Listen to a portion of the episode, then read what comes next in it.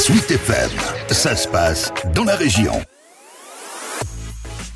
Cette semaine, Bulle a fêté ses 40 ans. La librairie Mancel, spécialisée dans la bande dessinée, a ouvert ses portes le 3 janvier 1983 dans une rue du Vieux-Mans.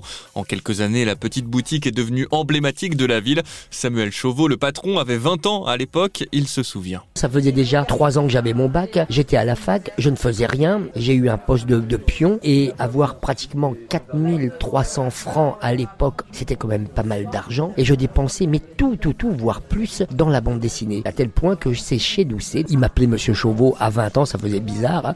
Vous achetez tellement de livres, on est un peu surpris. Vous n'avez jamais pensé à ouvrir euh, une librairie? L'aventure a démarré ainsi et il restera 30 ans dans le Vieux-Mans avant de déménager dans l'actuelle librairie dans le centre-ville. Je ne connaissais pas les éditeurs, donc je sais que j'ouvrais des albums de ma collection pour trouver l'adresse de la maison d'édition, essayer, il n'y avait pas internet, il n'y avait pas...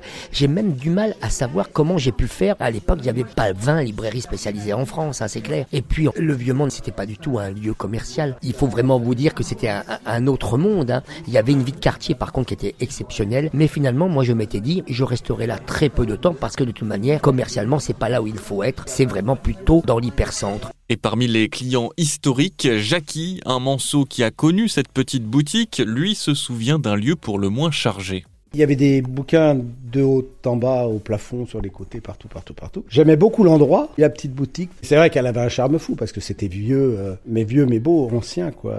Et j'aimais le magasin, j'aimais l'ambiance. Puis Samuel, bah, tu lui demandais un truc, tout de suite, il savait. Alors on se fait avoir, hein. Eh, viens voir, t'as pas lu ça, bah, puis t'as pas lu ça, bah, puis t'as pas lu ça. Et puis tu repars avec une pile de bouquins que t'avais pas prévu, mais que t'es content d'avoir quand même. Et tu regrettes jamais, quoi. Et, et à l'époque, c'était déjà comme ça. Marie est elle aussi une cliente historique de Bulle? Aujourd'hui installée en Bretagne, elle revient souvent au Mans et va faire un tour dans la boutique de Samuel.